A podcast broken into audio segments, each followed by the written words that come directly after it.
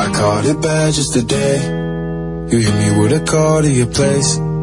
Ain't been out in a while anyway. Was hoping I could catch you throwing smiles at my face. Romantic talking, you don't even have to try.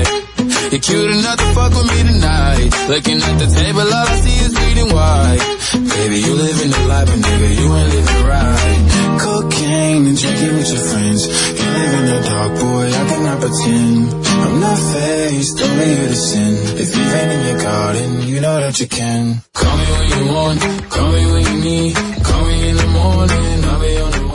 Buenas noches, sean bienvenidos a Somos Fórmula 1, el deporte motor llevado hasta tus hogares a través de seno.fm diagonal Radio Conexión Latam, a través de la aplicación Radio Conexión Latam en la Google Play, porque lógicamente somos Radio Conexión Latam en épocas navideñas. Los invitamos a que nos sigan en nuestras redes como Radio Conexión Latam en Twitter, Facebook e Instagram, al igual que escuchen la repetición del programa pasado, como es eh, en Spotify o en, Mixcloud, dependiendo de la plataforma que ustedes elijan, donde sin problemas podrán escuchar este y otros programas, si se lo llegan a perder, esperando que no sea así, y sin mayor problema iniciemos este programa un poquito frío, donde lamentablemente nos hemos eh, llenado de un fin de semana con el vacío existencial de no tener grandes premios.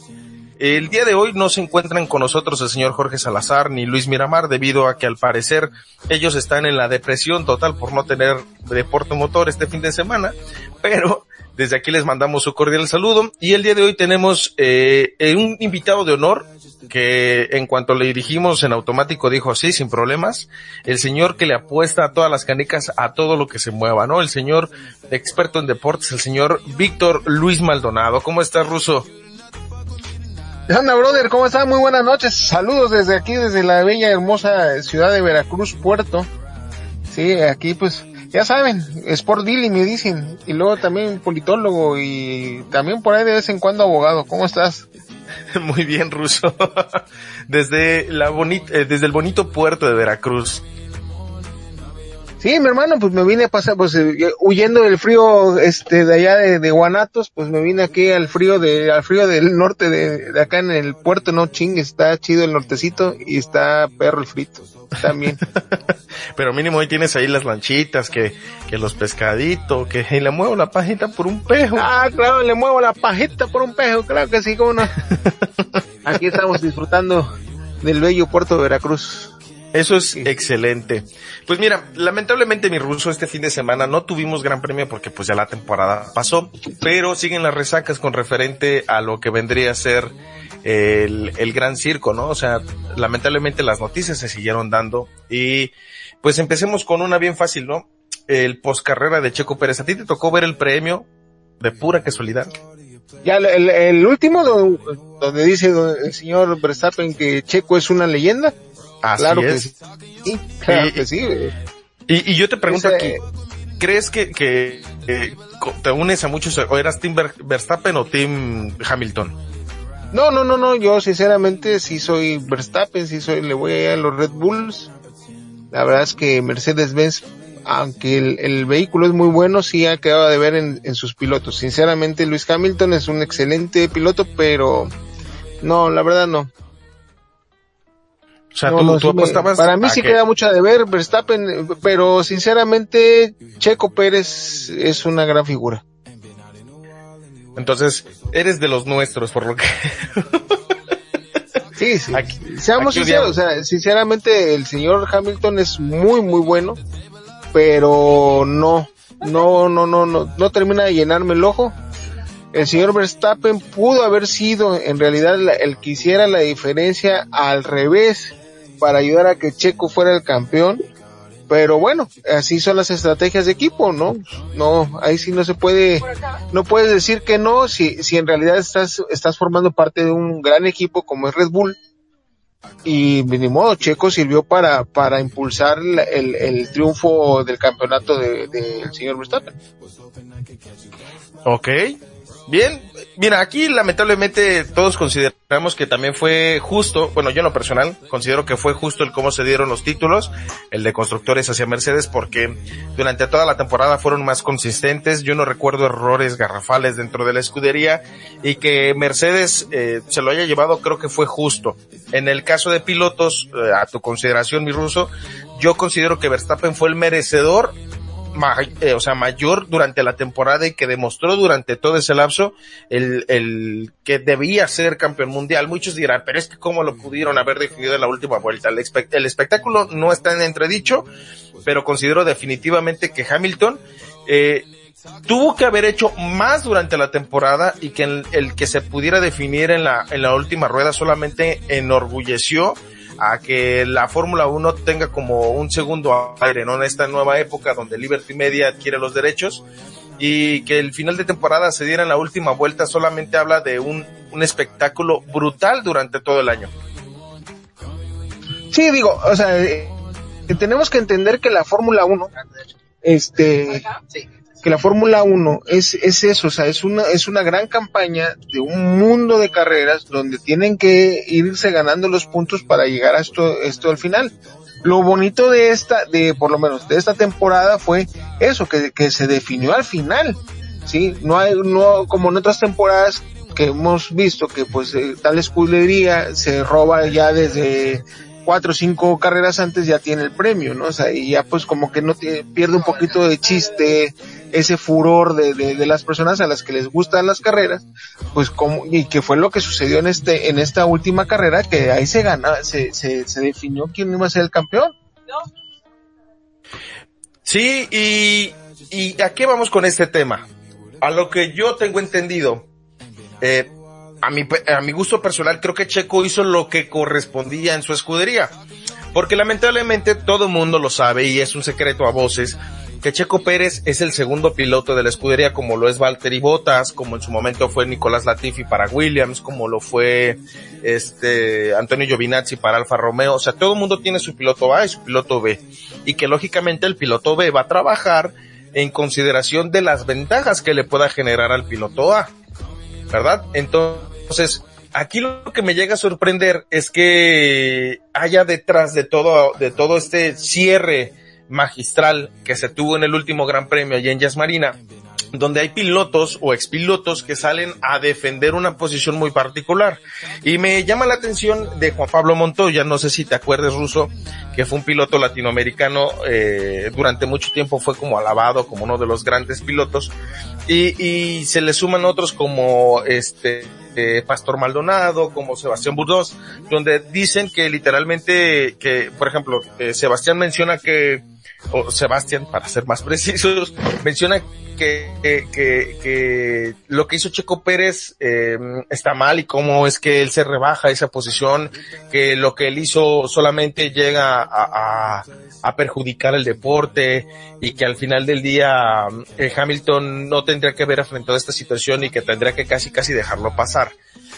Y también hago la comparativa con Juan Pablo, eh, Juan Pablo Montoya porque Montoya menciona como expiloto y que actual piloto de la IndyCar, menciona que eh, pues hace hace un tiempo en la época en la que él corrió en el en el Gran Circo eh, pues no estaba como tan permitido no pero también eh, hace algún tiempo las órdenes de equipo tampoco estaban permitidas no de ahí la típica frase del de eh, Felipe Fernando es más rápido que tú este, entonces, creo que, que, ese tipo de comentarios solamente tratan de contrarrestar y mermar la imagen del pilotazo que es Checo Pérez. Porque lamentablemente al día de, sí, o sea, bueno, yo sí, lo veo. Sí, digo, tienes todo, tienes, tienes toda la razón del mundo, o sea, pero tenemos que ir cambiando y sinceramente esa, esa filosofía que dice que no era justo, que Checo tenía que haber dejado pasar, eh, no, no tenía por qué, pues precisamente esa fue la estrategia del equipo, ¿sí? Si Checo no fuera el pilotazo que es, Luis Hamilton se lo come, ¿sí? De volada, o sea, no eso, eso es indudable, o sea, se lo come de volada si Luis fuera tan, tan bueno como presume ser, sinceramente. Por eso te digo, a mí no me termina de llenar el ojo este Hamilton. Sí, y Checo le hizo la vida de cuadritos, rescató los segundos que necesitaba Verstappen para ganar, y eso fue, y esa fue la estrategia, y eso es trabajar en equipo. Para eso, como dices tú, está Checo Pérez, siendo el, piloto B de la, escudería. Pero no, no es lo, lo más recomendable, sinceramente, para mí. ¿Por qué? Porque también, o sea, entonces dejas el trabajo de Checo en segundo lugar, siendo que él fue mejor en la carrera, ¿no? Sí, cuidó más los neumáticos, mantuvo la posición, ayudó a mantener que el equipo arriesgara un poquito más con Max, que le permitiera cortar la distancia, evitar la parada gratis de, de Hamilton. Y creo que también tenemos memoria corta porque se nos olvida todo lo que hizo Checo en la temporada. O sea, cinco podios uno diría, pues es que no es nada comparado con lo que te podría ofrecer un carro de Red Bull. Y tenemos toda la razón del mundo, pero también tengamos en cuenta que es el primer año de adaptación. Si lo comparamos con otros pilotos, creo que fueron momentos eh, importantes, ¿no? O sea, esta temporada nos dejó así como cartitas ahí de toda la temporada de las defensas magistrales que se aventó. Y lamentablemente mi ruso creo que... Incluso, Gonzalo, hay muchos videos circulando en, en las redes sociales de la vuelta, el, por qué Red Bull este eh, firma a, Checo, ¿no? Y es, es una es algo similar que pues con su escudería anterior dándole en la torre a, Red Bull casi casi igualito que lo que le hizo a, a Luis. Entonces, bueno, a Luis, no, a Luis, acá Luis, Luis para la banda acá Jarocho. Este, pero sí, sí está está, eh, eh hay, eh, digo, hay varios videos donde se ve cómo es el, la manera de manejar de, de, Checo, cómo es el, el, el, la manera tan, tan, tan bonita que tiene el hijo de su Pink Floyd para rebasar, ¿sí? Y, y sin poner en riesgo, porque eso, eso es lo, lo, importante. Vaya, lo vimos hace algunas carreras donde le pegan en la torre, este, de mala, de mala leche, ¿sí? Y este cabrón no, o sea, es tan profesional perdón por lo de este, eh, es tan profesional el checo que no, o sea, no pone en riesgo, sino tiene que hacer su chamba, ¿sí? Y no, no vaya, ¿cuántos centímetros estaba de distancia? Cuando hay otras personas que te, echan la lámina encima, ¿sí? Y eso no lo hizo él y no lo hizo, eh, digo, he visto los videos, he visto eso de, de, por qué Red Bull contrata a Checo y es que es eso, o sea, la manera tan bonita que tiene el canijo de, de manejar, para mí es que Checo debería estar en otro, no, no siendo el, el, B de, de, ninguna escudería. Sinceramente, él tendría que ser el, el, el, número uno. ¿Por qué? Porque sinceramente, como él, la verdad nadie, nadie, nadie, nadie maneja. Sinceramente. Sí, o sea, esos ataques que tiene tan limpios, tan, tan, tan decididos, tan precisos, no los tiene ni, ni Hamilton ni Verstappen. Y, y es aquí cuando entra el entredicho de, de si Checo Pérez o cualquier latinoamericano puede ser tomado en consideración principal. Y mira, yo estaba recordando al gran campeón Ayrton Senna, el brasileño, que decía que para ser campeón en la Fórmula 1 era muy complicado, o, estar en un equipo importante o que te voltearan a ver, era muy complicado si eras latinoamericano. Y creo que tiene eh, totalmente toda la razón y que apenas el mundo se está adaptando a la apertura, pero la apertura también depende del poderío económico. Y lo menciono esto porque los, los jefes de los equipos dejaron fuera del top 10 a Checo Pérez. O sea, ¿qué hubiera pasado si en lugar de ser Sergio Pérez hubiera sido, no sé, eh, Charles Leclerc, ¿no? Repitiendo la misma historia que hizo eh, Checo Pérez, pero supongamos, pongamos a Charles Leclerc eh, ayudándole a Max Verstappen a ser campeón del mundo. Claro, es un deporte, es un deporte que desgraciadamente es muy elitista, es muy de, muy clasista, ¿sí? Donde en realidad los latinoamericanos tenemos, como casi en todos los deportes, picar piedra para poder ser eh, vistos a nivel mundial. O sea, somos muy pocos, sinceramente, los, los deportistas eh, eh, que son, que somos americanos, que, que somos bien vistos, si no es que, si no eres, si no eres gringo, ¿no? estamos hablando de cuántos, vaya, tenemos Leonel Messi, pero la, la, las fuerzas lo comparan con el señor Cristiano Ronaldo. ¿Sí?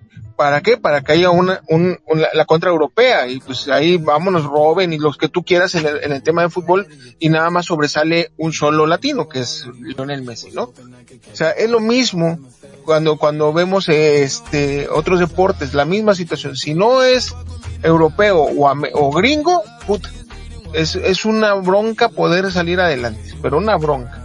Sí, y lo, lo que le sucedió, bueno, ahí tenemos también la historia de Adrián Fernández. En la misma situación de, de, de, las carreras, Adrián Fernández tampoco pudo sobresalir grandemente a, a, pesar de ser el gran, gran este conductor que es. ¿sí? Eso es lo que nos enfrentamos siendo latinos. ¿sí? Pero desgraciadamente, y a que no les guste a esos canijos, pues somos los number one. Y creo que eh, ya en algún momento, no te tocó a ti, Ruso, pero en el programa llegamos a hablar inclusive que el, el, el, el, problema que tenía lamentablemente el gran circo con los latinoamericanos es que es un mercado que no han explotado correctamente, ¿no?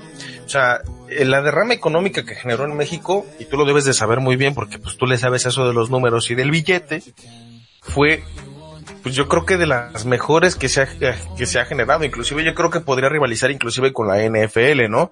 Porque literal era un carnaval a diestra y siniestra y no es como que el boleto me cueste cinco pesos. No, mira, tanto es, eh, tanto es la, la lana que deja un evento como estos que a pesar de que el señor este presidente dijo que ese tipo de, de, eventos fifís y etc, etc, etc, no se van a llevar a cabo, ni madres. O más, ni, ahí creo que es lo único donde le ha llevado la contra de la señora Chainbaum ¿sí? Para, porque sabía la cantidad de dinero que iba a entrar y lo que necesita, y, que necesita la Ciudad de México precisamente para todas las tarugadas que se vienen más del gobierno, ¿no? Pero eso es, eso es para mi programa. No, este no es el programa las, pero imagínate, es lo que mencionas tú, o sea, la derrama económica que deja un evento como este, que sinceramente la, la jefa de gobierno en la Ciudad de México se fue en contra de las, de, de las declaraciones y la voluntad de Andrés Manuel para que llegara el evento a, tierras aztecas y se llevara a cabo. Imagínate la cantidad de billete que se. Sí, y, al final del día, mi ruso, eso termina afectando para que, y, o sea, lo ponemos esto en contexto con la situación de que posiblemente por ese es el motivo, porque no tiene la influencia necesaria. O sea, es el, es el único piloto latinoamericano actualmente en, en el gran circo, ¿no? Sin contar a, a Patricio Howard, que se encuentra corriendo actualmente la IndyCar pero no tiene como ese respaldo como lo tiene en su momento Luis Hamilton o lo tiene Max Verstappen, que tal vez no es un piloto top y que detrás tal vez no tiene como los mejores patrocinadores y que no es el piloto número uno de la escudería y que por ende no es, no es tomado en tanto en consideración en los tops, ¿no? Yo veía el, el top semanal que sacaba el, el Power Ranking que sacaba Aramco y a Checo siempre me lo tenían como en el 6, 7 y sobre arriba de él estaban un Pierre Gasly, estaba un Yuki Tsunoda y decía, o sea, ¿quién está viendo las carreras, no? ¿Qué determina el, el, poner a Checo Pérez en esa posición. Entonces, para mí creo que es algo injusto que todo lo que se ha hablado detrás de esta situación, con el hecho de que Checo no es el adecuado para Red Bull, ese puesto se lo tienen que dar a Pierre Gasly, que lo que hizo Checo Pérez estuvo mal, que porque defendió la posición. O sea, todo eso solamente hace creer que, que la vida ha sido muy injusta con Checo, ¿no? Desde el momento en que fue a McLaren, que me, también me lo cepillaron ahí en su momento, a, a lo del día de hoy y, y, le están echando la culpa de algo que ni siquiera tuvo que ver, o sea, que fue una estrategia, que por eso la, las escuderías tienen dos pilotos y que Mercedes en su momento también lo ha hecho. Me sorprende que le, le están echando como, como mucha culpa de que Checo no haya podido, este, o sea, que por él Luis Hamilton no haya podido romper todos los récords del campeón del mundo.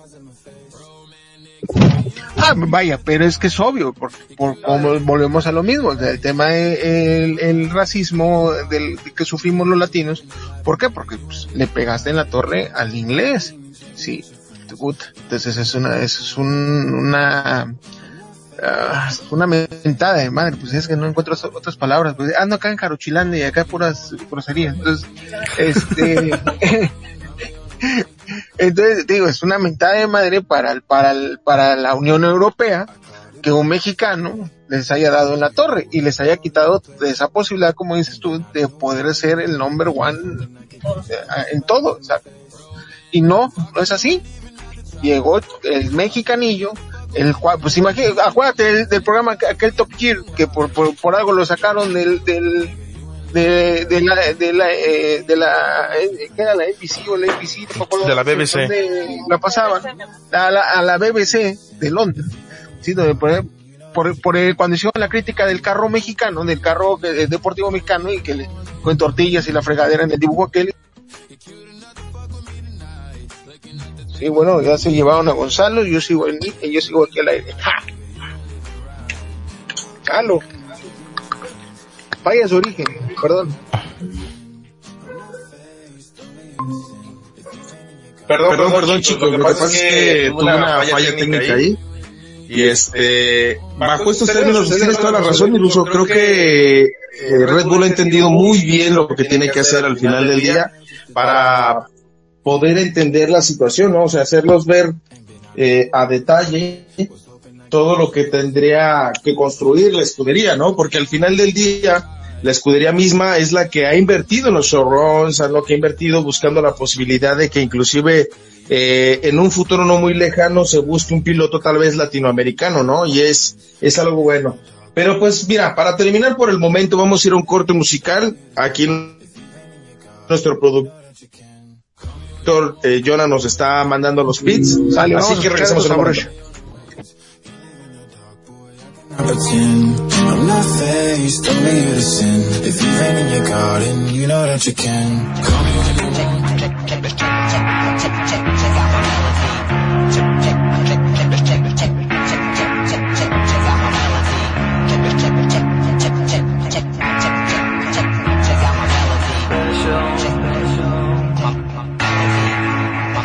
Think you're special, special you do. I can see it in your eyes. I can see it when you laugh at me, look down on me, and walk around on me. Just one more fight about your leadership, and I will straight up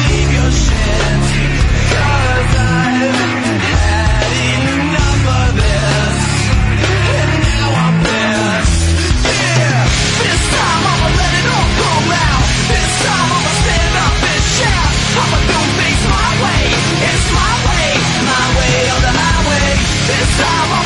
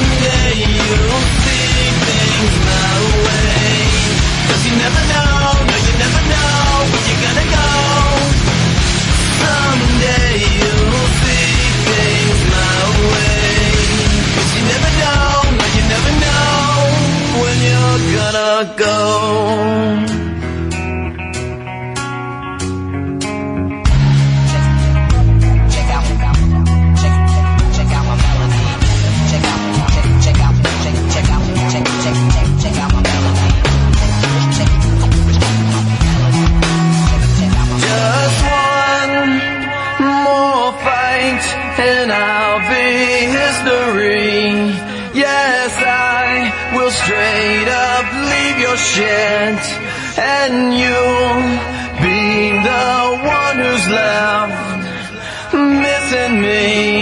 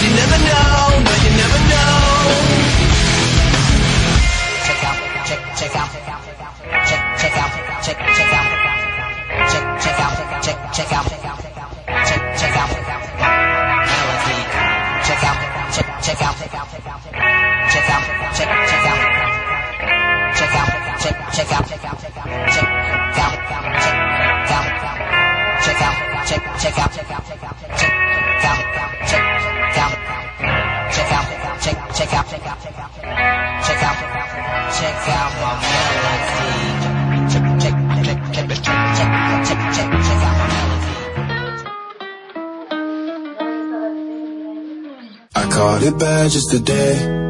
You hit me with a call to your place.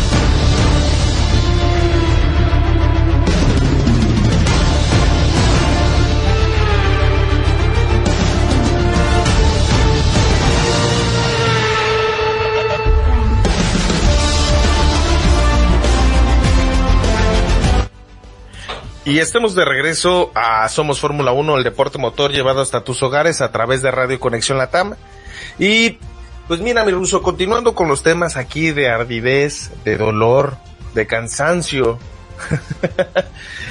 eh, el- después del Gran Premio pasó algo muy particular, ¿no? Las declaraciones de la escudería Mercedes que tú que eres abogado y en el aire las compones. Este, se me hizo una tontería cuando Mercedes declara que va a iniciar un proceso legal conforme a, a- a la reclamación oficial por parte del campeonato, debido a que el berrinche de Toto Wolf, jefe de la escudería de Mercedes, respalda la situación que procedía a perder el título de pilotos, ¿no? Entonces, eh, esto se, se hace una declaratoria donde inclusive Toto Wolf hace la mención de no, Luis Hamilton está muy triste, está muy decepcionado y no puedo asegurar que pueda volver a regresar el próximo año a, a correr. Yo lo leí y yo dije, ya siéntese señora. Ya tome su silla, siéntese y deje de estar llorando y mejor tome y disfrute No, vaya, es, es preocupante. Sí, porque imagínate si ya, ay, no gané, hago mi berrinche y digo, legalmente, sinceramente, a no ser que hubiera alguna regla, si escrita, que haya roto Checo, pues no va a proceder. Sí. Es lo que te digo, Luis Hamilton para mí no llena las expectativas todavía de ser el gran piloto que él cree ser. Sí. Digo, va bien, ya se la cree, pero no lo es, sinceramente. Todavía le falta mucho. No, no, no. Para mí todavía no puede, no va a lograr este ser esa esa gran figura que todos lo quieren hacer este hacer parecer, pero no, no, no, no, no. Está muy lejos Luis Hamilton de ser lo que lo que sus patrocinadores, todo ese rollo, porque me imagino que debe haber una carga de billetes muy canija atrás de él para poderlo impulsar y se le cae todo el castillo con, con Checo Pérez. Esa es la realidad, no nos podemos hacer tarugos. La realidad es que no es gran, el, el gran piloto Luis Hamilton, sinceramente. Y, hago la comparativa de todos los, los que han sido los grandes campeones de cada, de cada deporte, ¿no? Por ejemplo, eh, en el fútbol americano Tom Brady, en el básquetbol Michael Jordan, este, ahorita estaba pensando en Valentino Rossi en el MotoGP, y, y tú que eres fanático del béisbol, este, mi ruso, tú sabrás quién es el máximo ganador en el béisbol, ¿no? Pero aquí aquí yo me pregunto, y todos esos güeyes, cuando en su momento llegó otro y les quitó los Valenzuela. mundiales, ah, ahí está, este, en algún momento ellos se pusieron a llorar porque, ah, llegó alguien y me quitó el título mundial y ya no voy a regresar al deporte. No, pues creo que eso debería de acrecentar la leyenda de los campeonatos, ¿no? O sea, de, una cosa es tener títulos de por medio y decir soy el más ganador y otra cosa es el decir me he ganado este título para ser posiblemente leyenda, ¿no? Y creo que eh, Hamilton durante ocho años, siete u ocho años, no ha tenido la resistencia o, la competitividad para convertirse en esa leyenda que necesita ser, ¿no? Exacto, es lo que, o sea, esa, es lo que voy. Ya, es como la, la gran frase de Usain Bolt, ¿no? Yo me jodí tantos años para ser campeón corriendo tantos segundos. Sí, esa es la diferencia entre ser grande y ser un cabrón engrandecido. ¿Qué es lo que le pasa a Luis Hamilton? O sea, a ese canijo lo han hecho sus patrocinios, lo que tú quieras, lo han hecho creerse algo que no es.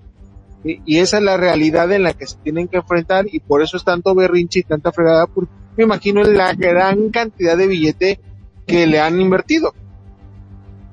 Sí, y al final del día, lamentablemente, ese berrinche lo trasladamos a la ceremonia de la premiación de la FIA.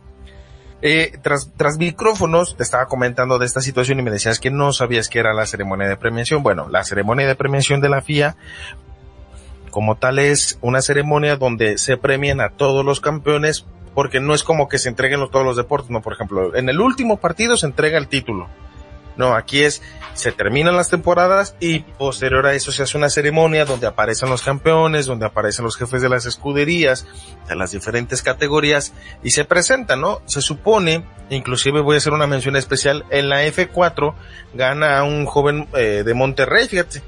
Un, piloto mexicano que por fin accede otra vez al círculo, ya tenemos varios campeones en diferentes categorías o cerca de los títulos, y, y en esta ceremonia, eh, eh, León de Monterrey, no te creas, es, es regimontano. bueno, no me acuerdo.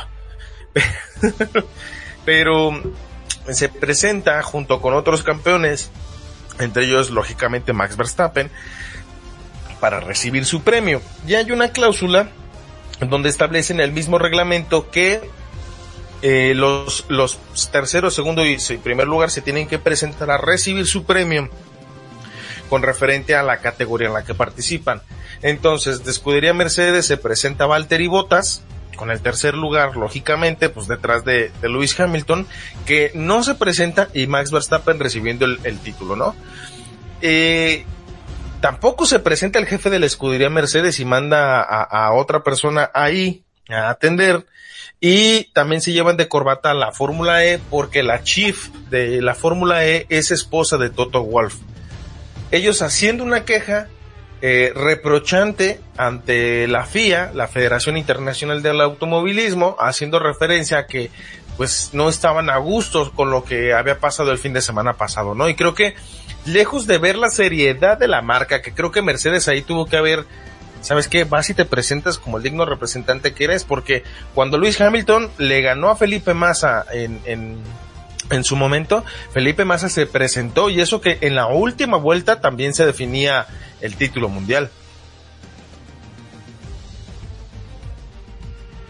No creo que, que, haya habido algún berrinche de, mala leche como lo que está haciendo ahorita Luis y, su, toda su gente y las escudería. no, no creo que haya habido alguna anomalía en la carrera porque vaya, si hubiera habido algo malo en la carrera de Checo, pues en ese momento lo penalizan en la fregada. Es más, si no se hubiera salido, ¿sí? Si no se hubiera salido, ahí estaba la penalización. ¿Sabes? Más que obvio que nada más es el tema del dinero que se ha invertido en una persona la cual no ha, salido eh, adelante como forma lo que quería, ¿no? Las expectativas que tenía y lamentablemente solamente deja ver a la marca mal. O sea, Mercedes-Benz en su momento le pidió que retirara las, eh, las quejas porque dijo, estás peleando, o sea, nosotros somos un representante automovilístico. Tú como representante Toto Wolf tienes que apegarte a los valores que nosotros representamos como marca y esto los llama la publicidad. E inconscientemente, a todas las personas que conozco de Fórmula 1, están empezando a ver, dicen que no existe mala publicidad, pero están empezando a ver a Mercedes, la marca de autos, como la competencia directa de, de del villano de la película, ¿no? En este caso, pues, claro, ya claro, o sea, es, trata de desprestigiar una imagen, ¿sí? Y ay, pues fue, es como cuando aquí en el gobierno hace 18 años, este, se declaró el que es el actual presidente se declaró el presidente legítimo, su pinche berrinche, ¿sí? Y es lo mismo. Desgraciadamente, él para las personas que sí son verdaderamente aficionadas, objetivas de la de lo que es la, este este gran deporte de las carreras, pues lo único que vamos a recordar de Luis Hamilton es que pues pasó sin gloria, ¿no? Y que está nada más haciendo su berrinche y que igual y se puede ir a allá este al, a, la, a la Torre Eiffel. ¿De dónde es Luis Hamilton? Perdón, no, inglés, inglés, ¿no? Que hay allá en Inglaterra, allá al Big Ben a, proclamarse el campeón supremo, pero a la fregada, o sea, no, no, no va a pasar de ahí y así es como va a pasar a la historia de Lewis Hamilton, como el canijo que no logró, sí, y que hizo su berrinche. Que toda la temporada lo estuvo haciendo. O sea, ¿cuántas veces dijo, ah, este tipo está loco, ¿no? Haciendo mención a Max de cómo manejaba de manera agresiva, que siempre ha sido así.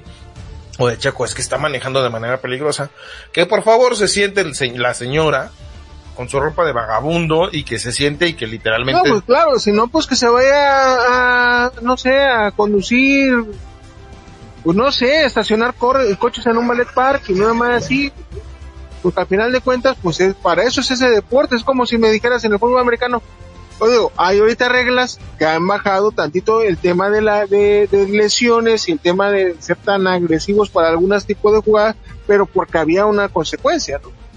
Sí, eso sí lo veo yo muy bien en el tema del fútbol americano.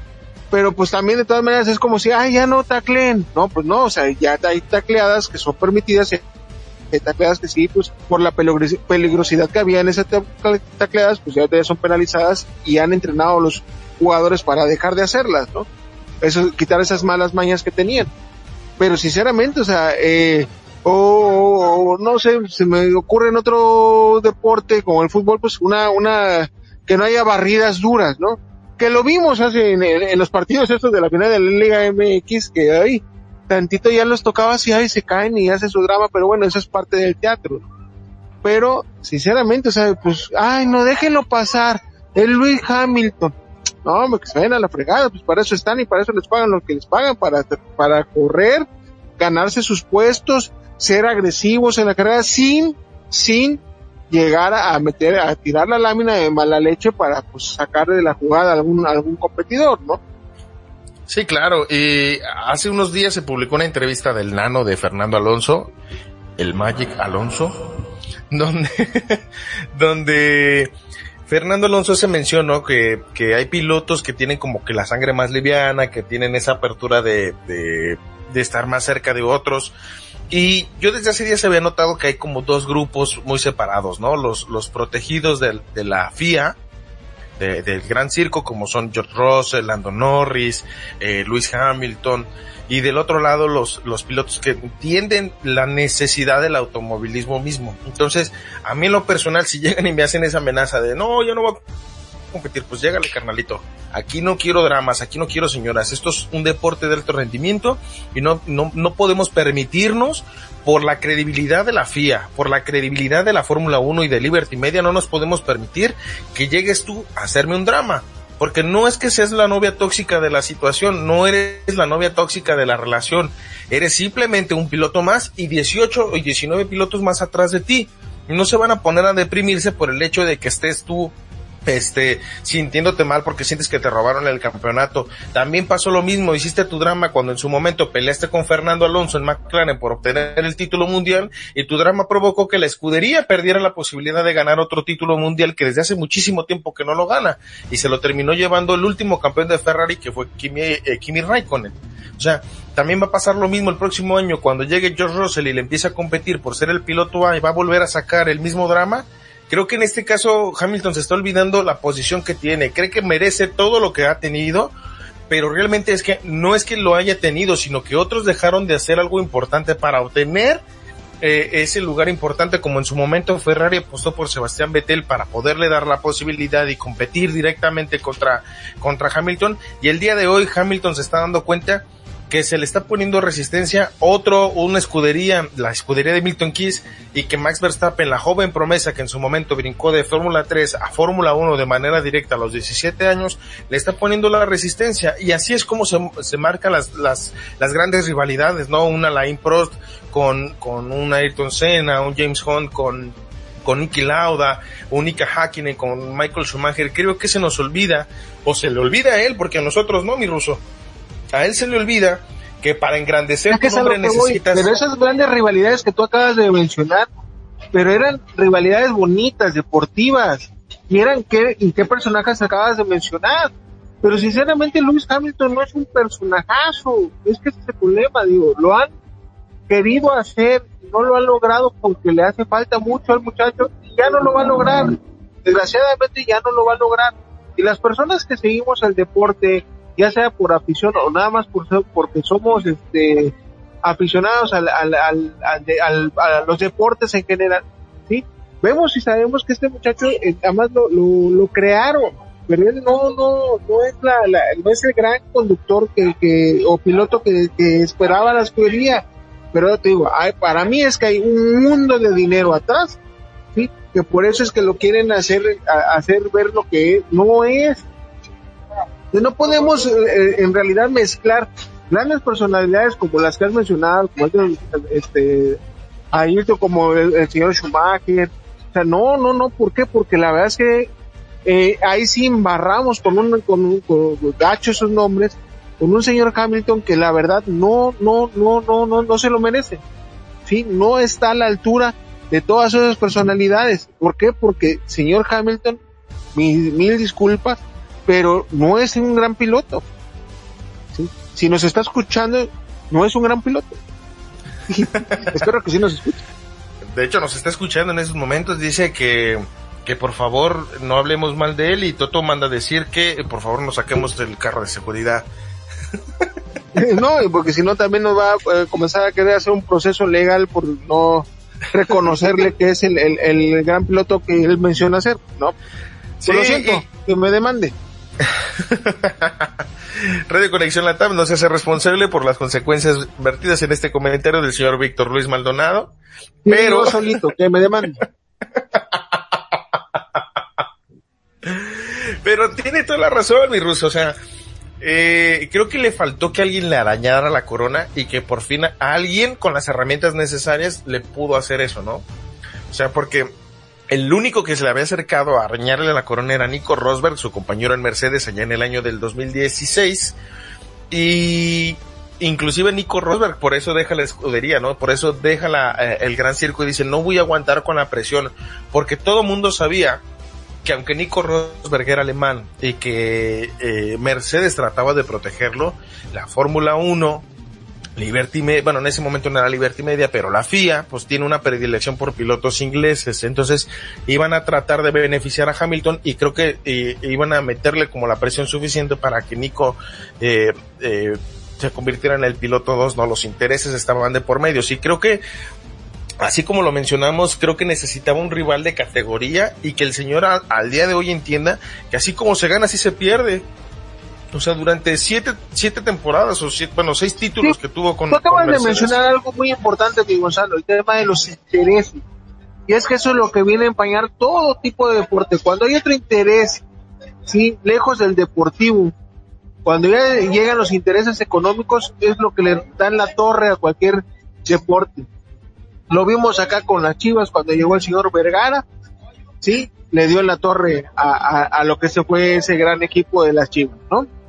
Digo, los llevó a un campeonato, aunque diría, este, eh, voy a meter un chiste ahí del, el actual presidente municipal de Guadalajara, que yo hice, eh, que dijo que él, que él iba a ser a las Chivas campeones y los hizo campeones. Y que ahora iba a ser al Atlas campeón y mira, chingue su madre, hizo, hizo al Atlas campeón. Entonces, vamos a quitarle el, el mérito al señor Vergara, y se lo vamos a dar a Pablo Lemos. Entonces llegó el señor Vergara a Guadalajara y le dio una torre a las Chivas, ¿no? Es lo mismo, cuando ya hay intereses económicos, le das en la torre a cualquier hermoso deporte, al que sea. Y eso es lo que sucede, desgraciadamente, y tú lo estabas mencionando, eso es lo que ha estado sucediendo en este hermoso deporte de las carreras. Cuando ya comienza a haber eh, intereses económicos porque le estás inyectando a cierto piloto eh, dinero para su imagen, ya valió sombrilla, ¿no? Y afortunadamente hay pilotos como Checo Pérez que no se deja mangonear y ahí están los resultados. Demostrando que el cuate, el que le quieran poner, ahorita desgraciadamente le, toma, le toca a un Hamilton que no sirve, ahora sí que como aquel meme del niño que le va a los Pumas que dice no sirve para nada, pues sí. Lo mismo, el señor Hamilton no sirve para esto, ¿por qué? Porque le hace falta mucho colmillo, le hace falta mucho, mucho eh, corazón para hacer lo que hizo Checo Pérez en esta última carrera voy a citar un personaje muy importante mi ruso, que es el Chick Flicks, el del Rayo McQueen. la de Cars. Que así se ve, literal, ¿no? Así como de soy campeón, sí, pero eso no te hace el campeón del pueblo. O sea, eh, eh, Dwayne Johnson, la roca, que para los que no sepan es la misma persona, la roca de Dwayne Johnson. Claro. eh, menciona, ¿no? Que dice, puedes, puedes ser el campeón, pero no eres el campeón del pueblo. Creo que ah. eh, en su momento lo, lo mencioné yo en algún momento que podría ser campeón y creo que se vuelve aburrido, ¿no? O sea, ¿cuántas temporadas no vimos a Luis Hamilton ganando, teniendo paradas gratis, teniendo un auto dominante y que el día de hoy por fin aparece un piloto que le dio batalla y que inclusive y a, pesar Gonzalo de la escudería Queta porque pues, hace un par de carreras vimos que se le fregó el tema de el tema de la hidratación y de todas maneras llegamos a tercer lugar en el puesto. O sea, eso es corazón. Para mí, Checo, como acá estuve mencionando, Checo es mi campeón. Exacto, creo que, que la checomanía llegó para quedarse y, y, fue una piedrita en el camino, ¿no? Para, para Luis Hamilton. Eso no demerita lo que, lo que haya hecho Matt Max que haya hecho el señor campeón del mundo Max Verstappen, porque también corrió con, con la certeza y la seguridad de que iba a ser campeón del mundo. Es hambre que necesitas para alimentar el ego, Claro, pues, pero volvemos a, lo, a, lo, mismo del inicio del programa. Eso fue un trabajo en equipo. Digo, le correspondió a él por ser el, el, el, conductor número uno de la, de la escudería, ok, no hay bronca. Pero eso fue un trabajo en equipo.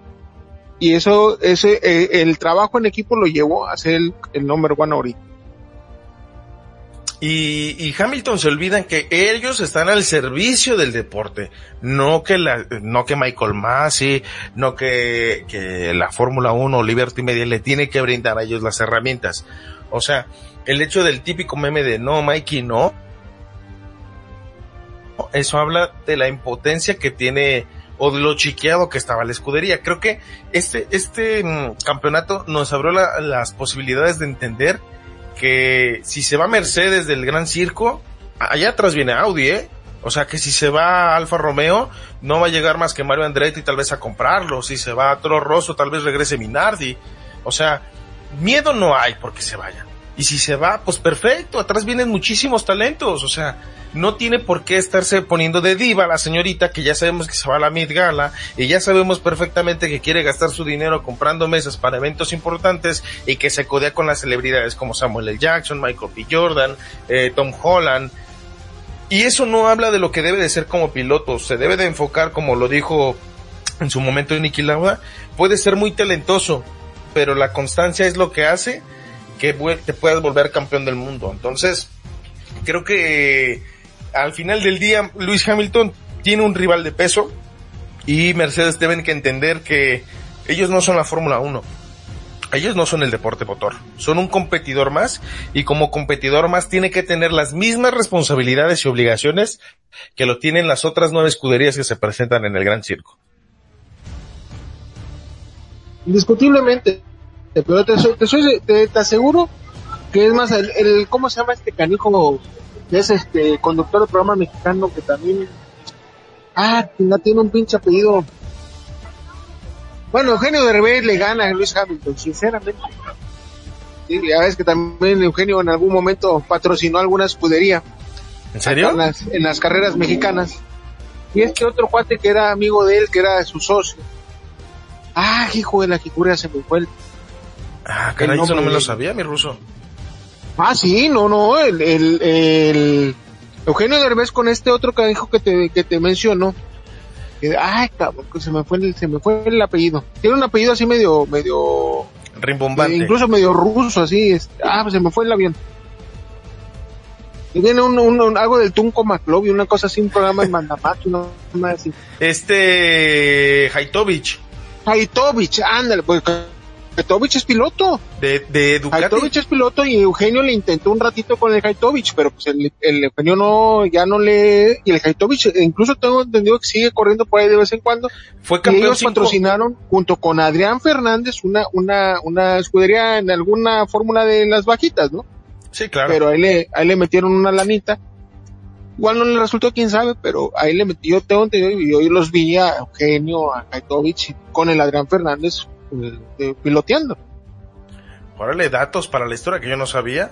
Pero, o sea, yo sabía que Haitovich era, para los que no sepan, Haitovich es un disque comediante, porque no es como comediante como tal. Aquí en México es un conductor de un programa ahí de medianoche, que lo único bueno que tiene es, son sus invitados y sus co-conductores. Sí, pero... sí. Pero pues eh, tenía ahí al padre Ramón, mis tenía sus, sus personajes chistosos. Sí, sí, sí. Entonces, el, el vato tiene, pues es como productor también, y el vato fue campeón, o el señor Haitovich, porque luego también, ya ves que tiene su genio virtuoso, pero él fue campeón cinco años de, con Ducati, según yo, en el MotoGP nacional, fue campeón nacional. Sí, y metió al Eugenio a su rollo para que le invirtiera un billete, y creo que también en Adrián Fernández pues ahí están los intereses de por medio de cada uno. Entonces, pues yo si tuviera el billete no le invertiría a Mercedes, le invertiría apelando a que se quede, no sé, un Nissan o algo de, la, de los japoneses, porque ya nos demostraron que los japoneses vienen con todo, con la motorización. Y, y si se va a Mercedes... No, yo por, por, por corazoncito, y, ya tiene rato que Ferrari no tiene un, unas buenas participaciones. Desde, creo que de Schumacher no, no, no ha habido algo bueno. rescatable de Ferrari y pues yo creo que yo ahí, si tuviera, si tuviera billetes, yo le invertiría ya a Ferrari. Bueno, el último campeón fue, eh, fue Kimi Raikkonen, el, el Iceman. Pero pues también era el campeón menos probable de los tres que estaban compitiendo. Y, y el que se acercó más también fue Felipe Massa. Fue el último que pudo haber sido campeón. Y el brasileño y la perdió contra, curiosamente, Luis Hamilton. Entonces, eh, pues le invirtieron con Sebastián Vettel, firmaron a Charles Leclerc para ser el, el próximo piloto número uno, firman esta temporada a, a Carlos Sainz, que está próximo a firmar un contrato hasta el 2024, porque quedó delante curiosamente del piloto número A, hablando muy bien del piloto español, y, y creo que es justo también para, para Carlos Sainz Jr., porque su papá también ha sido piloto de los rallies, pero pues esa es otra historia. Eh, entonces, si se va, eh, Mercedes creo que abriría también un campo de posibilidades, pero gracias a Dios el próximo año hay nueva reglamentación y eso ayuda a que posiblemente tengamos un nuevo inicio como Alpine Renault, porque se viene el plan según, según palabras del Magic, del Nano Alonso, ¿no? Eh, Ruso, eh, no sé si sepas quién es. Ah, caray se, se fue el ruso, como que no le pareció que estuviéramos hablando mal. bueno, en la semana pasada, en la, premia, en la ceremonia de premiación, eh, se, se generó, eh, bueno, la expectativa en este caso pues ya lo habíamos mencionado, pero también se, se llega a retirar Jen Todd, que fue en su momento, porque ya no lo es, el actual presidente, eh, bueno, el, en su momento era el presidente de la FIA, es un personaje histórico importante dentro del Gran Circo. En este caso fue eh, director de, Ferrari en su momento, eh, fue piloto, este, y, y, y, también fue junto con Ross Brown y, y Rory Bourne y, y exdirector de la escudería Ferrari hasta el 2008, hasta que Stefano Dominicali fue el que le, le terminó brindando la posibilidad. Es un señor ya de 75 años, es un señor ya entrado en años. Y bajo estos términos, eh, él mismo menciona, ¿no? Que después de lo que será recordado como uno de los títulos más importantes dentro de del automovilismo entre Lewis Hamilton y Max Verstappen, otorgó la felicitación de manera directa al campeón holandés, ¿no? Que era, era Max Verstappen haciéndole la mención correspondiente. Y después de eso se le da una, eh, una, un, una especie de reconocimiento especial que en este caso vendría a ser, eh, eh, ¿cómo describirlo? Vendría a ser como una pared de acrílico, eh, donde vienen todos los, los, los cascos de los pilotos que compitieron en esta temporada. ¿Verdad? Entre ellos pues están los de Ferrari, Williams, Haas, todos los, los cascos que aparecen y eh, Jim Todd hace mención como pues que era una sorpresa impresionante por parte de los pilotos y esto por el compromiso que tuvo Jim Todd para, para la escudería mismo con, eh, bueno, no la escudería sino con el, con la FIA, con la, con la Fórmula 1 con referente al compromiso de la mejora de la seguridad continua. ¿Por qué hace mención esta situación? Fácil, porque lamentablemente eh, desde la partida de Jules Bianchi a través de ese accidente que, que, que, pasó la situación donde terminó chocando con una grúa y posterior a eso, también años después, el accidente de Román Grosjean cuando choca contra la barra de contención y el auto se empieza a incendiar. Esto provoca que mm, se hable mucho acerca de la seguridad y se, que se, se cuestione más que nada eh, la situación con referente a si los autos o el deporte motor sigue siendo algo tan peligroso. Esto porque pues anteriormente el ser un piloto de Fórmula 1 abarcaba la necesidad pues que lamentablemente tuvieras que estar arriesgando todo el tiempo la vida. Fernando Alonso en la entrevista que les menciono, que para los que no la han visto, los invito a que la chequen en YouTube, eh, lo buscan como, para serles preciso, para no mentirles, lo voy a estar buscando mientras así ponemos música de fondo. No se crean. Eh, es por parte del canal de Uno más Uno. Son tres. By Feed Network. Eh, el capítulo se llama Uno más Uno, son tres. Y él, él mismo menciona, eh, bajo esta situación, ¿no? Que, que él no tiene miedo a, a subirse al monoplaza y que nunca en su momento lo ha dudado, ¿no? O sea, eso habla de la categoría del, del ex campeón del mundo, del dos veces bien, eh, de todo el, del, del, dos veces campeón del mundo para ser preciso. Y eh, pues esto habla del compromiso que adquirió en su momento para mejorar la seguridad de los pilotos y que el gran circo no se hubiera manchado con sangre. Creo que eh, en su momento fue muy cuestionado acerca del halo y de la cápsula de seguridad contra inclusive el headband que es el que va detrás del casco, la mejora de los cascos, la mejora de la visera, porque en su momento todas esas mejoras para la seguridad de los pilotos fue criticado por todo lo que tenía detrás. O sea, el hecho del Halo, lo primero que dijeron es que imposibilitaba la vista directa del piloto. Y para aquellos que les guste jugar eh, videojuegos, eh, está el videojuego de la Fórmula 1 2021, donde hay un apartado para que se den una idea de cómo es que ven los pilotos, donde se van acercando literalmente o la cámara se ve como si tú fueras el piloto y pues la barra principal pues sí se ve mal, ¿no? Incomoda porque no es como que sea eh, la ventanita y puedes verlo ahí. O sea, es, es como una T que tapa la posibilidad de que el piloto vea lo que tiene de frente de manera limpia. O sea, esa, esa, esa cosa se llama el halo. Y el halo, eh, pues protege la seguridad de la cabeza de los pilotos. En su momento, ese tipo de, de diseño provocó que Román Grosjean pudiera sobrevivir, ¿no? El piloto de Haas que en su momento explota, bueno, no, no explota, el, el, carro se parte por la mitad, empiezan a salir llamas, pero haciendo la reconstrucción de la escena, si él no hubiera tenido el halo, literalmente pues hubiera perdido la cabeza, ¿no? Y en momentos más recientes, eh, cuando se voltea, eh, bueno, no se voltea, sino que Luis Hamilton queda por debajo del auto de Max Verstappen. Hay una fotografía que ustedes la pueden bus buscar en Google donde aparece literal el carro de Max Verstappen, bueno, la llanta trasera sobre la cabeza de Lewis Hamilton, que si no hubiera estado, eh, estado el, el, halo de seguridad, pues en automático estaríamos hablando que Lewis Hamilton podría, posiblemente le hubieran raspado ahí las, las tres tensas que se carga o las rastas y hubiera quedado, eh, pues posiblemente en una situación delicada, ¿no? Bajo esto también está como la cápsula de seguridad, que es donde se sienta el piloto, que es como una especie de, de esponja que, que va en la parte trasera junto con los laterales, donde cuando el piloto choca de manera lateral, pues esta también ayuda a, generar un, una especie de, pues, de esponja para absorber el impacto.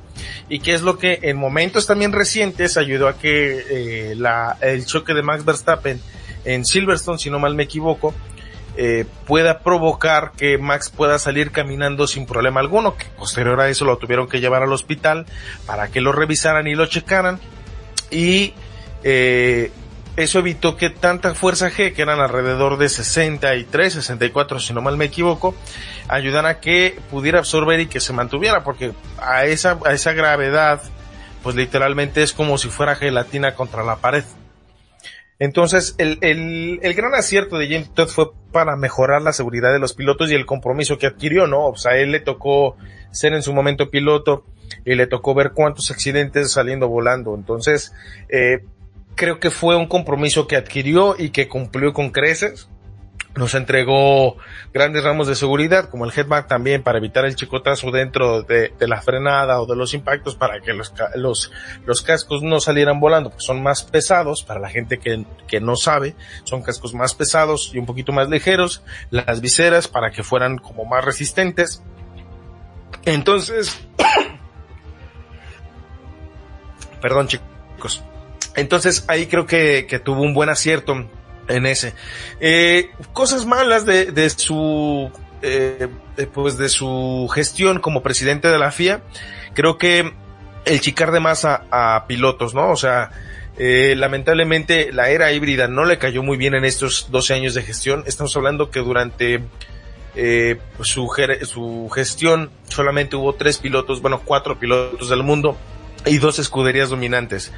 Eh, en el 2010 eh, que bueno, 2010-2011, donde pues Red Bull eh, hace campeón a Sebastián Vettel, el cuatro veces campeón del mundo, y posterior a eso la era dominante de, de Mercedes, que es la era híbrida, donde lamentablemente pues solamente hubo campeones de Mercedes hasta este año, ¿no? Que fue Nico Rosberg, el alemán, y eh, Lewis Hamilton. Pero que la era híbrida solamente fue dominada por Mercedes en la época de constructores, dando así un poco de aburrimiento al deporte y este y provocó eh, que, el, que el mismo circo se ciclara, ¿no? Entonces creo que la buena gestión eh, de de Jean eh, de, del señor Todd, perdón, eh, se vio un poco mermado con con la situación de que no supo apreciar de manera correcta eh, o generar ese equilibrio competitivo para darnos un, un espectáculo decente. Entonces, pues se retira de, del deporte administrativo, o sea, por parte de la FIA se retira con, con, con esta situación, se tiene que retirar. trabajo no le va a sobrar, eso queda claro porque inclusive se habla de que inclusive podría regresar a Mercedes, a Mercedes, no más, podría regresar inclusive a la escudería de Ferrari a tomar un poquito más las riendas y que Binotto por favor se vaya. El, el odio a Binotto, yo sé, pero no me lo tomen a personal, pero creo que cuando hablas mal de una persona, que en el caso fue de Sebastián Vettel, pues para mí pierde todo su respeto. Pero pues bueno, esa es otra historia. Y eh, pues se retira de, del área administrativa y se habla posiblemente de que regrese a la escudería Ferrari. Eso ya son rumores de estufa, son como los fichajes de los deportes, pero pues esperemos que eh, donde quiera que esté, eh, haga las cosas bien como las ha estado haciendo y que aprenda de los errores que en su momento llegó a tener para el desarrollo de la escudería misma. Bien chicos, eh, el señor Jonas Ama nos manda a los boxes, dice que, que estamos quemando demasiado caucho y regresemos en un momento. Recuerden, estamos en Somos Fórmula 1, el deporte motor llevado hasta tus hogares.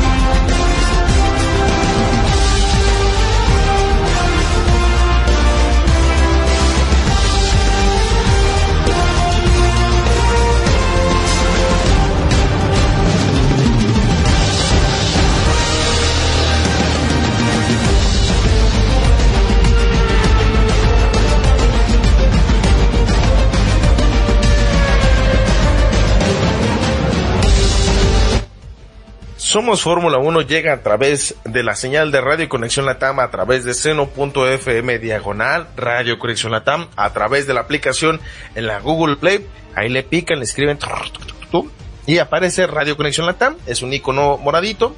Ahí le pican, le ponen en instalar y posteriormente le dan abrir les va a salir una vez abierta la aplicación el chat en vivo donde pueden dejar sus comentarios, hacernos mención de lo que quieren escuchar y se van en el apartado donde dice radio en vivo para que nos estén escuchando este y todos los programas que Radio Conexión Latam está diseñando exclusivamente para que tú en la comodidad de tu hogar, casa, oficina, trabajo, Uber, Didi, donde quiera, nos estés escuchando y que te unas parte de la comunidad latinoamericana más importante de radio por internet.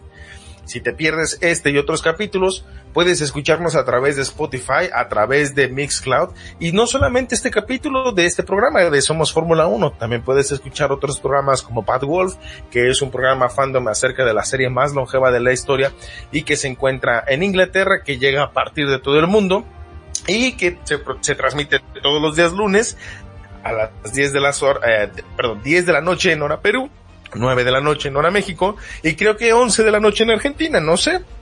Porque también eh, un servidor es Farte junto con el señor Jonas Ama que se encuentra el día de hoy detrás de los controles, pero puedes escuchar otros programas como Intercambio Cultural, Cuentos Corporativos, El Sótano, que es el, el programa top de esta radio porque toda la gente ama al señor Emer, Sir Emer James Lorenzo, hablando acerca de cosas interesantes como la NASA, como los tornados, como las estrellas, y el programa de Weekly Charts que se encuentra todos los días sábados. También así te lo cuenta Yosander, donde hablan un poquito del fandom y de todo lo geek que aparece la semana, cruzando fronteras, aquí parlando, las hijas de su madre, inmensidad de programas que tú puedes escuchar a través de todas las opciones que te acabamos de dar. Y regresando a este programa que se dedica a hablar de motores, y del gran circo, eh, pues tenemos un nuevo mandamás de dentro de la FIA, la Federación Internacional del Automovilismo, y este vendría a ser un árabe. Anteriormente, platicando con el señor George, que era titular de este programa, y Luis Miramar, que también, saludos donde quiera que estén, esperemos que ya se encuentren de lo mejor, eh, pues es un presidente nuevo, un presidente que viene yo creo que a mejorar el deporte porque se enfrenta a grandes retos, a grandes cosas que tiene que afrontar y mejorar a futuro para el deporte motor. Creo que es un cambio importante porque es un cambio de, de reglamentación donde pues tiene toda la disponibilidad para lograr algo importante para la mejora continua de este deporte que tanto nos apasiona y que ustedes también si están escuchando este programa lógicamente aman. Y en este caso pues es el señor Mohamed, Mohamed Ben Sulayem. Espero haberlo pronunciado bien, el árabe no se me da. Y eh, pues derrota al británico en la elección a Graham Stoker, que era el candidato continuista del proyecto de dos años de Gentot, el cual pues sorpresivamente el árabe logró el 61.6% de los votos.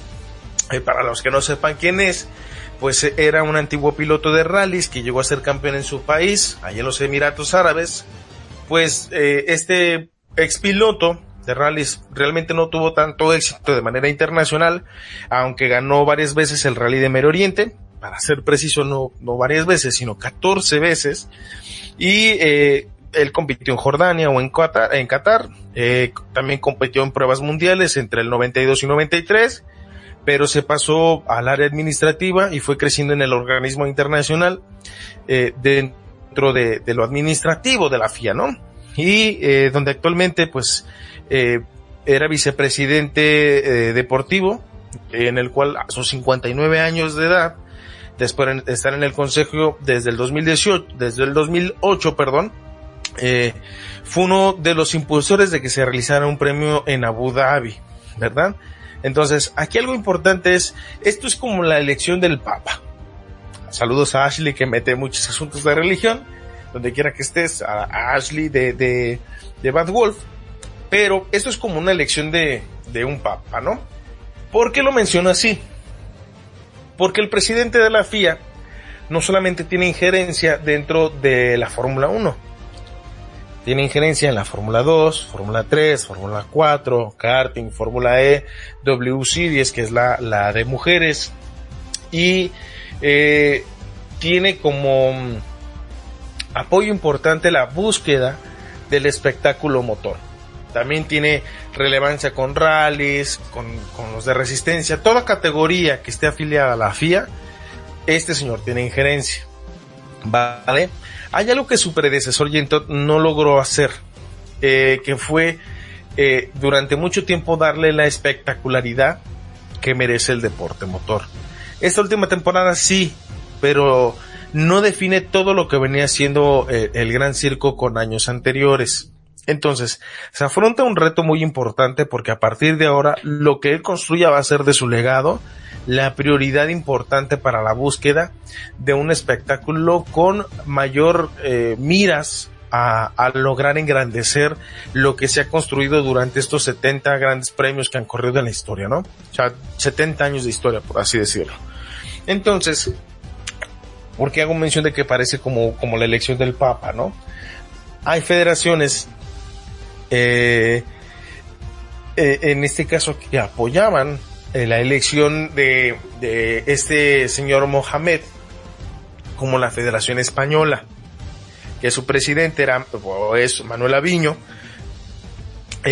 lo apoyaba dentro de la lista de, de, los dirigentes de, los Emiratos Árabes y el actual presidente de Real Automóvil Club de España, Carmelo Sanz de Barros, eh, estaba integrado en la candidatura y es el hombre de Ben para presidir el Senado de la FIA. Entonces, dentro de la, de la selección, España tenía tres, eh, tres votos en la Asamblea General de la FIA y esos fueron a entregárselos directamente al señor Mohamed, ¿no? Los petrodólares hablando. Y eh, lo que él busca que está en lograr una mayor participación a los países de todo el mundo, que eso es algo importante porque si estamos hablando que tienes a los 20 mejores pilotos del mundo, pues tienes que abrir esa posibilidad, ¿no?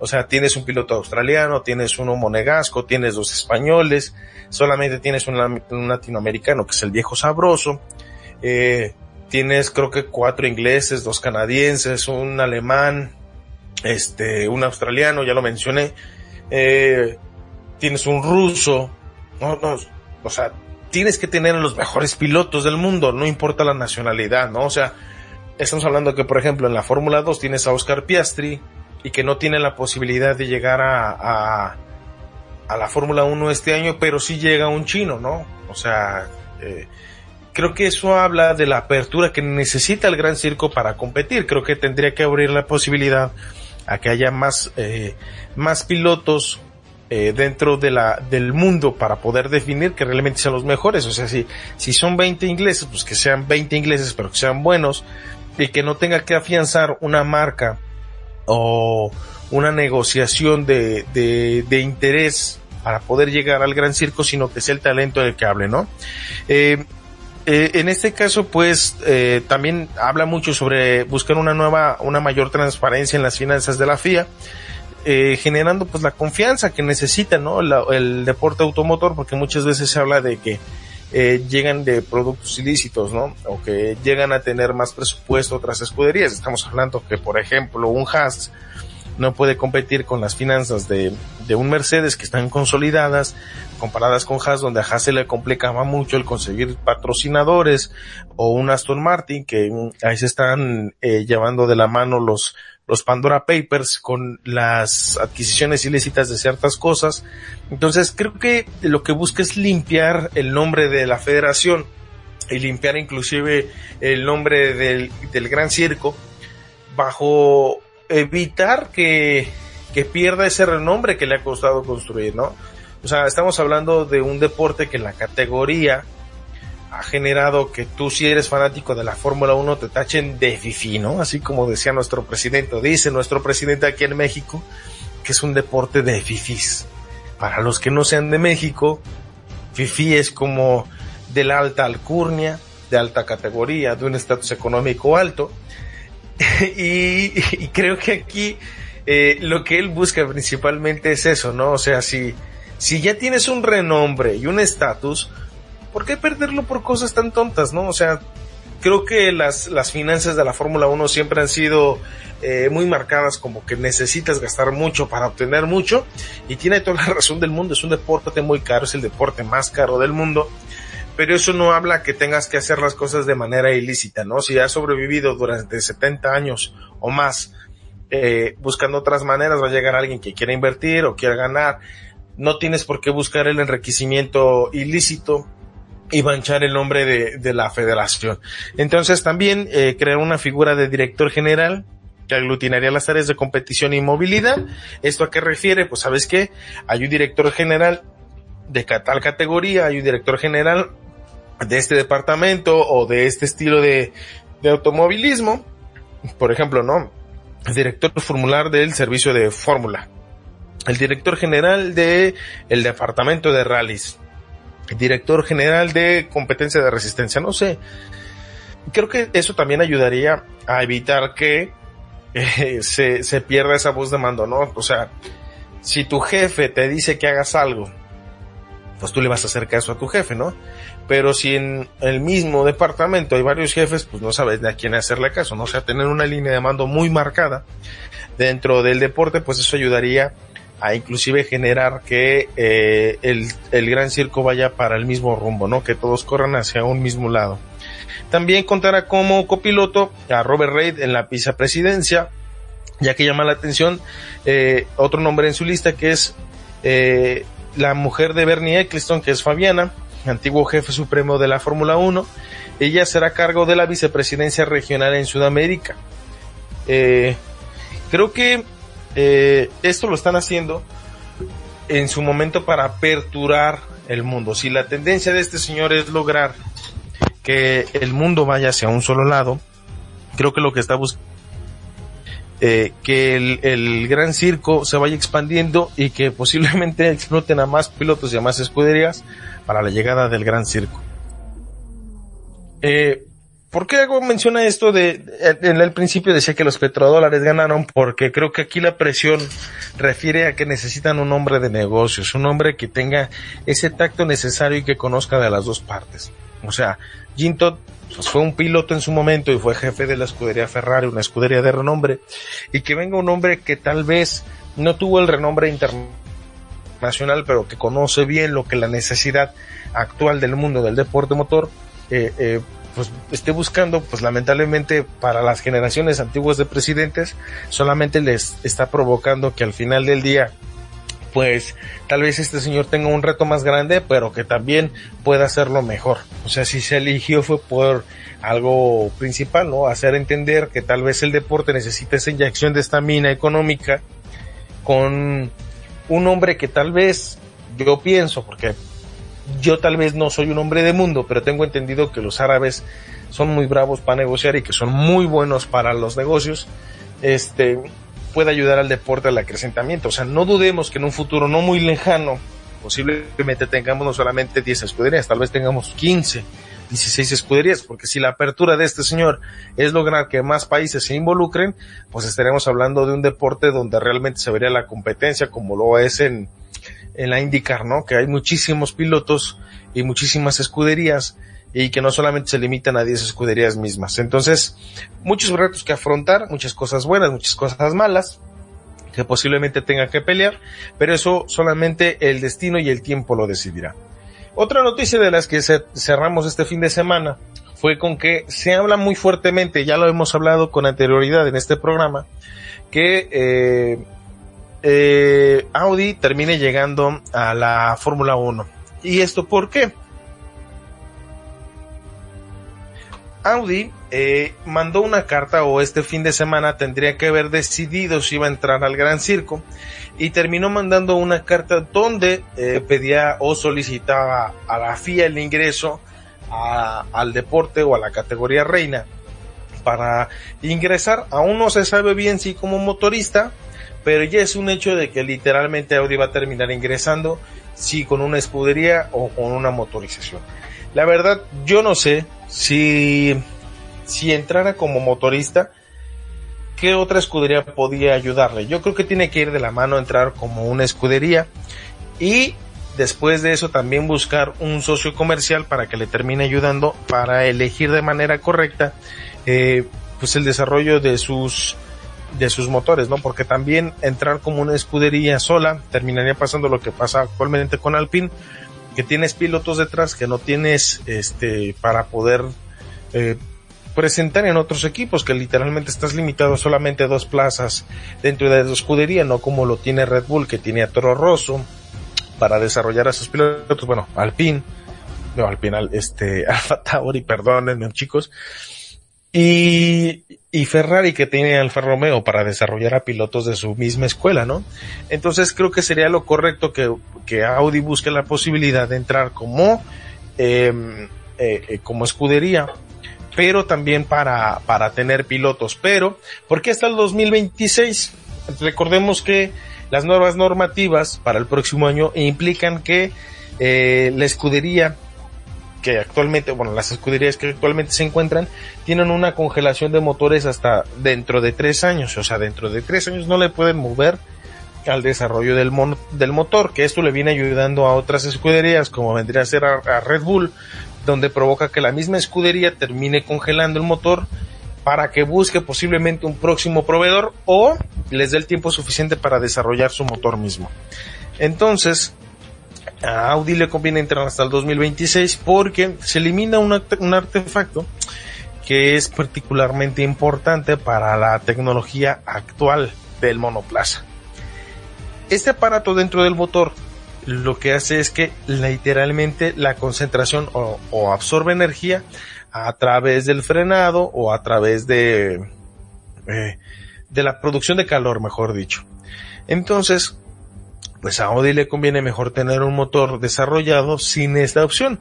Entonces, esto permite que en un futuro no muy lejano posiblemente veamos tal vez a un nuevo rey de la categoría o tal vez pues veamos otra escudería que literalmente va a ir a la quiebra o terminen adquiriendo tal vez un equipo para ese entonces. Son tres años de los cuales pues aún no sabemos nada por el momento, ¿verdad? Entonces esperemos que Audi llegue para quedarse, comparta esa motorización con algún equipo, porque pues Audi es calidad, son autos competitivos, el grupo Volkswagen, este, pues sí, sí permite tener esperanzas de, de una buena escudería, ¿verdad?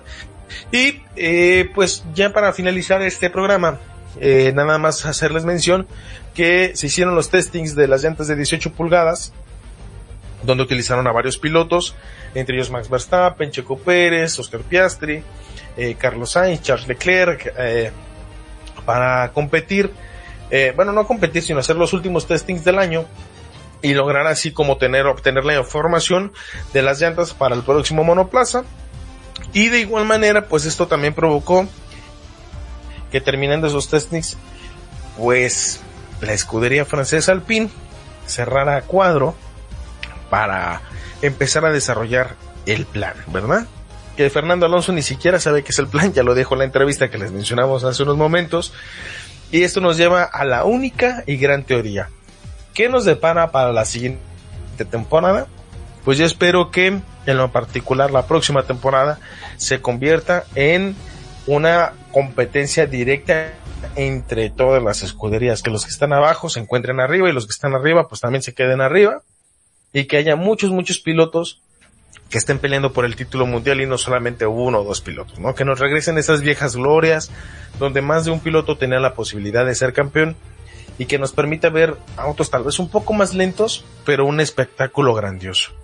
Entonces chicos, llegamos yo creo que pues por hoy eh, al final de este programa de Somos Fórmula 1, donde lamentablemente pues el, los titulares de este programa como es el señor Jorge Salazar y Luis Miramar no pudieron encontrarse. Eh, pues regresen la próxima semana y compartan con nosotros las experiencias de haber recibido en sus hogares el RB16, el McLaren MP4 que George quiere, que ya lo mencionó en algún momento, y que todos recibamos en, en nuestros hogares la dicha y la felicidad que solamente la fiesta de la Natividad del Señor Jesucristo, para los que son católicos, y del Señor Santa Claus o Papá Noel o San Nicolás de Bari quieran recibir o a quien se les dé la gana recibir, pero que el espíritu navideño los acompañe, ¿no?